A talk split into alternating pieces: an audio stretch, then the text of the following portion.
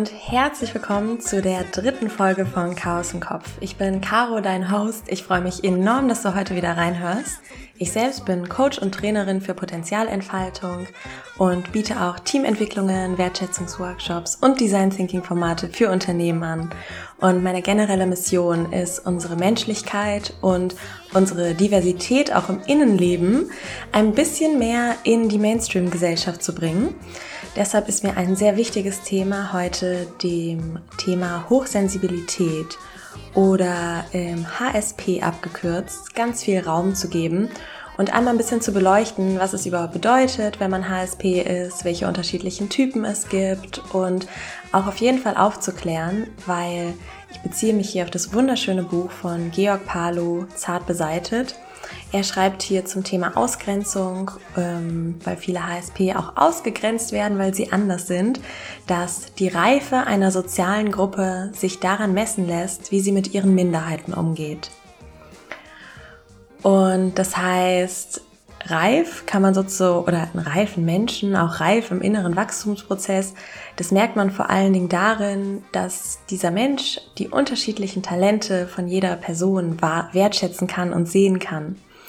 Und ein unreifes Verhalten wäre, wenn man wie in der Tierwelt einfach per se jemanden bestraft, nur weil er anders oder schwächer ist. Und ein ganz wichtiges Anliegen von mir als Coach ist vor allen Dingen die Selbstannahme zu praktizieren, dass man einfach einzigartig ist und diese Einzigartigkeit aber auch erstmal annehmen muss und unsere Gesellschaft aber dadurch erblüht und bunt wird und schön wird und spannend wird, indem jede einzelne Person von uns ihre Einzigartigkeit annimmt und ihre Talente, die damit einhergehen, auch ähm, owned, sagt man auf Englisch. Also auch wirklich wertschätzt, bewusst einsetzt, benutzt und zum Beispiel im Falle von HSP nicht so tut, als wäre man nicht hochsensibel, damit man vielleicht ähm, nicht ausgegrenzt wird, sondern ganz bewusst dazu steht, dass man es ist und auch die Geschenke darin erkennt. Das heißt, in der heutigen Folge möchte ich hoffentlich dir als hochsensible Person etwas mehr zu Frieden und Selbstannahme verhelfen und ich möchte auf jeden Fall aufklären, weil jeder einzelne Mensch in der Gesellschaft muss Bescheid wissen, dass es 15 bis 20 Prozent unserer Gesellschaft gibt, die einfach eher hochsensibel veranlagt sind. Du kannst dir wirklich vorstellen, wenn du jetzt in einem Klassenzimmer mit Menschen bist, ist das jede fünfte bis sechste Person. Und einer der Gründe, warum dir das vielleicht im Alltag nicht so auffällt, ist, weil A, viele Hochsensible auch vielleicht verstecken wollen, dass sie hochsensibel sind, weil es vielleicht auch teilweise von außen gleichgesetzt werden könnte mit, dass die Person nicht so resilient ist und so weiter, nicht so leistungsfähig und vielleicht da auch so ein Konflikt besteht, dass man aber auf der Arbeit auf jeden Fall hyperresilient rüberkommen will. Darauf gehe ich aber später noch ein, weil das ist überhaupt nicht so. Oder es kann natürlich auch sein, dass man halt einfach noch nicht die Diversität von Hochsensibilität versteht, weil Hochsensibilität hat extrem viele Nuancen und extrem viele Facetten und Ausprägungen und auf die werde ich heute ein bisschen näher eingehen. Man kann auf jeden Fall davon ausgehen, dass Hochsensibilität angeboren ist. Das heißt, wenn eine hochsensible Mutter ein Kind bekommt, dann ist die Wahrscheinlichkeit, dass sie ein hochsensibles Kind bekommt, zu 50 Prozent. Und hochsensible Menschen machen evolutionsbiologisch einen sehr wichtigen, sehr wertvollen Teil unserer Gesellschaft aus. Sie nehmen eher so diese Funktion ein, der Berater, weil sie Sachen spüren und erfühlen und wissen, die vielleicht schieflaufen in der Gesellschaft, die andere noch gar nicht nachvollziehen können. Und wenn man jetzt einmal ganz runterbricht, was ist überhaupt HSP, was hat es überhaupt damit auf sich, dann ist es einfach faktisch so, dass hochsensible Menschen eine niedrigere Hemmschwelle dafür haben, Reize wahrzunehmen. Das heißt, Reize werden in den Gehirnen von HSP viel eher registriert, die bei anderen gar nicht mal ankommen und verarbeitet werden. Das heißt faktisch, wir können mehr wahrnehmen, ähm, sind demnach aber auch natürlich schneller überstimuliert, weil jeden Reiz muss man natürlich auch verarbeiten. Und es hat auch einen Grund, warum wir zum Beispiel im Alltag 40.000 verschiedene Werbebotschaften peripher wahrnehmen, aber wir uns am Ende des Tages nur an vielleicht eine dieser Werbebotschaften bewusst erinnern können. Aber all diese Reize wurden trotzdem registriert und verarbeitet. Ich zitiere jetzt hier einfach nochmal den Georg Palo aus seinem Buch, damit wir hier wirklich einmal die Definition von Hochsensibilität ganz biologisch klar definiert haben. Heute wissen wir, dass hochsensible Personen eine sehr hohe Menge an Neurotransmittern aufweisen, bei der Übertragung der Stimuli innerhalb der Nervenbahn somit geringe Übertragungsverluste auftreten Und so schaffen es auch Reize bis ins Bewusstsein, die bei anderen Menschen gar nicht erst im Gehirn ankommen. Das heißt, das muss man sich wirklich einmal vorstellen. HSP registrieren und nehmen einfach Sachen wahr, die bei anderen noch nicht mal ankommen, die direkt rausgefiltert werden, die gar nicht bis ins Bewusstsein vordringen. Und vielleicht hier ein ganz spannender Fun Fact. Ähm, es ist tatsächlich auch so, dass sich hochsensible Personen auch ein bisschen schneller verlieben als andere. Vor allen Dingen dann, wenn man mit jemandem stimulierende Erlebnisse teilt. Aber keine Sorge, liebe HSP, ähm, man entliebt sich auch ge also genauso schnell wieder, wenn man einem dem ein paar Wochen Zeit gibt. Dazu gibt es tatsächlich auch eine sehr spannende Podcast-Folge wo es darum geht, dass wenn man auf Dates geht, die beste Art und Weise, sich zu verlieben ist, wenn man sehr stark körperlich anregende Ereignisse miteinander teilt, weil das Gehirn diese körperliche Erregung teilweise gleichsetzt mit vielleicht der Erregung auch für die andere Person. Das heißt, wenn du demnächst auf ein Date gehst, dann kannst du dir mal überlegen, welche körperlich aufregenden Sachen ihr zusammen machen könnt, wenn du möchtest, dass die andere Person sich auf jeden Fall gut an dich erinnern kann. Zum Beispiel Konzerte oder Achterbahnfahrten oder du weißt schon. Ein kleiner Biohack. Back to HSP. Ich habe es ja schon gesagt, ich selber bin auch hochsensibel. Ich bin aber ein besonderer Typ, auf den gehe ich später auch noch ein, weil es ist nicht so, dass alle hochsensiblen Personen introvertiert sind und sehr viel Rückzug brauchen. Es gibt auch eher extrovertierte HSP. Und so oder so ist es einfach enorm wichtig, für sich zu erkennen und anzunehmen, dass man im Gehirn diese Ausprägung hat, dass faktisch mehr Reize durchkommen als bei anderen, weil das ist auch ein Geschenk. Das ist einfach so, als hätte man viel feinere Antennen. Man kann Sachen wahrnehmen und fühlen, die können andere gar nicht registrieren. Und es ist aber natürlich, wenn man aufwächst, erst einmal total die Herausforderung, sich nicht selber dafür zu verurteilen. Weil, wenn man mehr wahrnimmt, muss man sich auch besser um sich kümmern. Man muss mehr Grenzen setzen, man braucht mehr Rückzugsorte, man braucht länger Zeit, um Sachen zu verarbeiten. Man kann nicht in einer Eventagentur arbeiten und zwölf Stunden auf Events von morgens bis abends sein und auch noch bei emotionalen Workshops und Co. mithelfen und dann erwarten, dass man das so einfach wegstecken kann wie die anderen auch. Und das über sich zu erfahren und anzunehmen und dann auch im Selbstmanagement im Alltag für sich umzusetzen, ist total wichtig als HSP. Und was ganz wichtig hier ist an alle Nicht-HSP, man darf überhaupt nicht verwechseln, dass HSP weniger leistungsfähig oder resilient sind, weil das führt natürlich in unserer heutigen Leistungsgesellschaft sehr schnell dazu, dass der Selbstwert verletzt wird.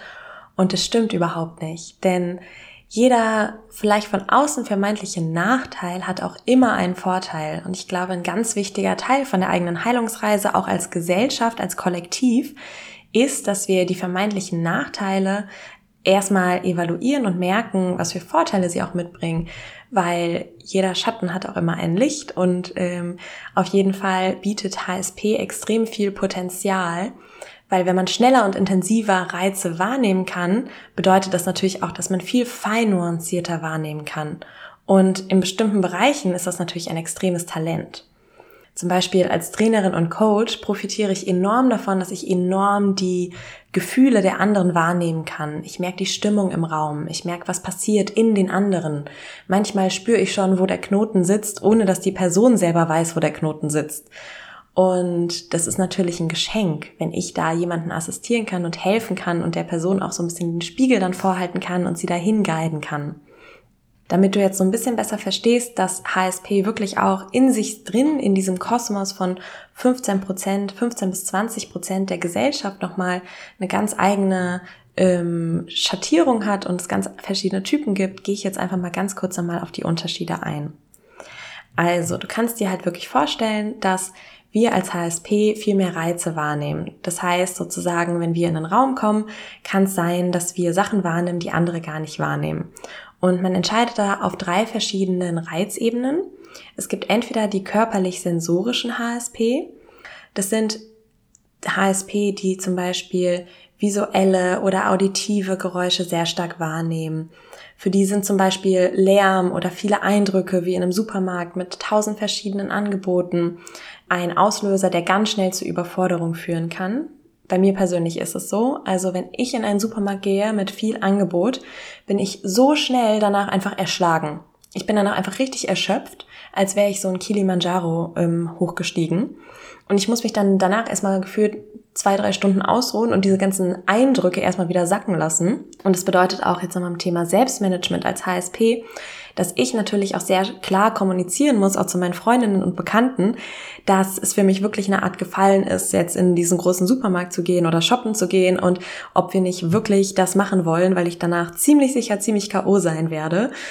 Und ähm, der zweite Typ ist sozusagen, ähm, wenn man seelisch und gefühlsbetont sehr starke Antennen hat.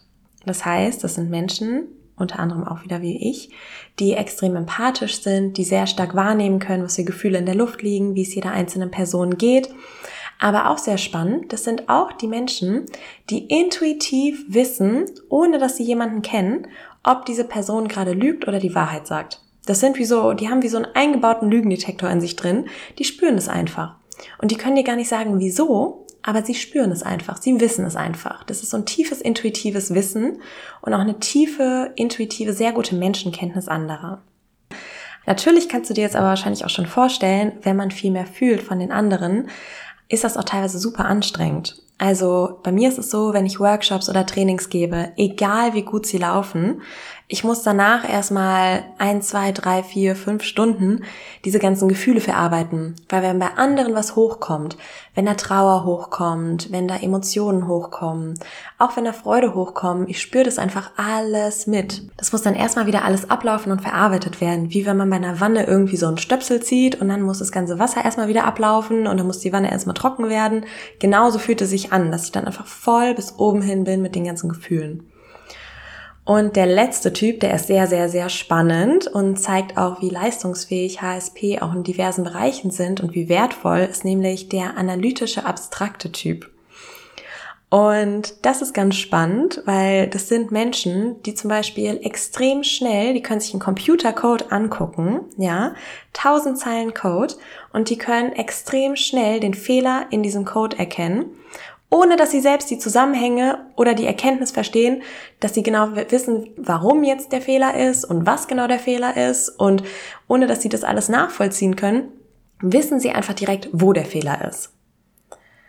Und das ist natürlich extrem wertvoll. Ich meine, stell dir mal vor, du hast einfach einen Kollegen, wo du ganz genau weißt, der erkennt einfach so schnell Muster in ähm, Fehler in Mustern, den kann ich einfach nur einmal fünf Minuten drüber gucken lassen, anstatt dass ich da zwei Stunden da drüber brüte. Und das finde ich einfach so spannend. Man merkt, wenn ich hier schon diese extreme Power auch, die diese Fähigkeit mit sich bringt, dass man einfach Reize viel mehr und fein nuancierter wahrnehmen kann. Ich meine, wie geil ist das denn? Der eine Typ ist eher wie so ein menschlicher Lügendetektor, hat eine super gute Menschenkenntnis, der perfekte Berater meiner Meinung nach für politische Gespräche und Co. Ich meine, wie krass ist es, wenn man Menschen, wenn man so einen Menschen bei der Seite hat, der einen da beraten kann, der Sachen wahrnimmt, die die andere Person gar nicht wahrnehmen kann. Der andere Typ, wie krass ist jemand, der halt einfach extrem gut Fehler in, in ähm, analytischen Codes erkennen kann, in Computercodes, in irgendwelchen, ähm, irgendwo da, wo es Muster entsteht, wo, wo vielleicht auch Rechen, Rechnungen gemacht werden müssen. Wie krass ist es, wenn man diese Fähigkeit hat. Und auch der körperlich-sensorische Teil, der ist meiner Meinung nach ganz wichtig als Trainer und Coach. Also auch wirklich wahr, Dinge wahrzunehmen, zu sehen und zu erkennen und auch vielleicht ein Auge darauf zu werfen, wo man noch ein bisschen sanfter mit sich selber sein darf. Dafür ist meiner Meinung nach ein, ein HSP an der Seite so wertvoll, weil HSP haben natürlich ganz natürlich viel mehr Empathie und Mitgefühl für das innere Chaos, viel mehr Empathie und Mitgefühl, wie es ist, wenn man überfordert ist, weil sie das ja täglich erleben und managen. Und damit du jetzt noch mehr diese fein nuancierte Diversität von HSP verarbeiten oder für dich so ein bisschen annehmen kannst, ähm, gehe ich jetzt nochmal auf das Phänomen von Extraversion und Introversion ein. Und man kann an sich sagen, dass sich Extrovertiertheit oder Introvertiertheit so ein bisschen auf einer Skala messen lässt, wie stark die Ausprägung nach Annäherung ist oder nach Rückzug. Also wie stark dein System mit wenig Interaktion zufrieden ist und dann eher auf Rückzug ähm, beharrt von den Bedürfnissen her oder wie sehr du immer mehr Annäherung brauchst an andere, bis dein Bedürfnis nach Kontakt befriedigt ist. Und Es ist schon so, dass unter extrovertierten Menschen es eher weniger HSP gibt, weil HSP sein kommt mit einem ganz hohen Reflexionssystem einher. Das heißt, dem Bedürfnis, Sachen zu verarbeiten, zu durchdenken, Raum für sich zu nehmen. Das heißt, man kann schon sagen, dass 70 Prozent aller HSP eher introvertiert sind, vielleicht der typische Typ, der sich dann lieber gerne zu Hause zurückzieht, nicht gerne auf Partys geht, Zeit für sich hat. Und es gibt aber auch einen ganz spannenden Mischtyp. Und dieser Mischtyp bin ich, deshalb kann ich dir auf jeden Fall ein Liedchen davon singen. Und dieser Mischtyp ähm, besteht eigentlich aus einem sehr ähm, in Konflikt stehenden Mix aus einem hohen Annäherungs-, aber auch einem hohen Rückzugssystem. Das heißt, auf der einen Seite liebe, liebe ich es, mit Menschen zu sein. Menschen geben mir extrem viel Energie und ähm, ich liebe es, auf andere zuzugehen, mit anderen mich zu unterhalten, neue Leute kennenzulernen. Aber das schlägt bei mir ganz schnell dann auch in Überstimulation um. Und dann habe ich ein ebenso hohes Rückzugsbedürfnis und dann bin ich auch richtig rigoros. Dann muss ich auch wirklich Freunden absagen und sagen, nee, ich brauche jetzt einfach einen Abend zu Hause oder zwei oder drei oder auch mein ganzes Wochenende in der Natur. Und das Thema Balance darin zu finden, ist wirklich wie so ein Drahtseilakt, weil diese beiden Bedürfnisse, die sind beide sehr stark ausgeprägt und die stehen wirklich in Spannung, in Konflikt zueinander. Und da ist das Thema Selbstmanagement einfach ein super, super wichtiges, wertvolles und auch das Thema sich selber annehmen und das dann auch kommunizieren. Und typische Eigenheiten von HSP, also jetzt auch für dich, wenn du jetzt vielleicht keine HSP bist, kein HSP bist, aber du mittlerweile ja weißt, dass jede fünfte bis sechste Person, mit der du interagiert, interagierst, diese biologische andere Reizhemmschwelle im Gehirn mitbringt.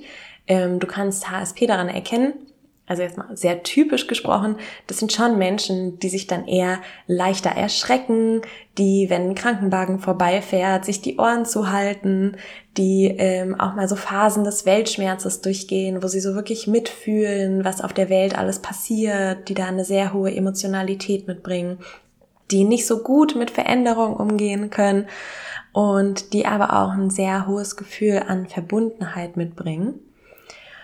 Und für dich als HSP, aber auch als Nicht-HSP, ist es einfach total wichtig, diese Selbstakzeptanz zu praktizieren. Dieses Wissen, ja, ich bin faktisch anders als der Durchschnitt und das ist auch fucking gut so. Weil nichts tut mehr weh als dieses unberechtigte Gefühl, dass man nicht in Ordnung ist weil man ist anders, aber diese Andersartigkeit, die ist wertvoll, die ist wichtig, die muss anerkannt werden, sowohl von den Nicht-HSP als auch von den HSP selbst. Und es stimmt schon, wenn man sich jetzt vorstellt, dass einfach wir eine viel niedrige Reizhemmschwelle haben. Das heißt, dass Reize bei uns fast schon viel mehr offene Türen haben und einfach unser, unser Bewusstsein einzustürmen. Und vor allen Dingen in der heutigen Welt, wo wir sowieso mit bis zu 40.000 Werbebotschaften pro Tag bombardiert werden, wo die Städte immer lauter, schneller werden mit der Technologie, den ganzen Apps, den ganzen Eindrücken.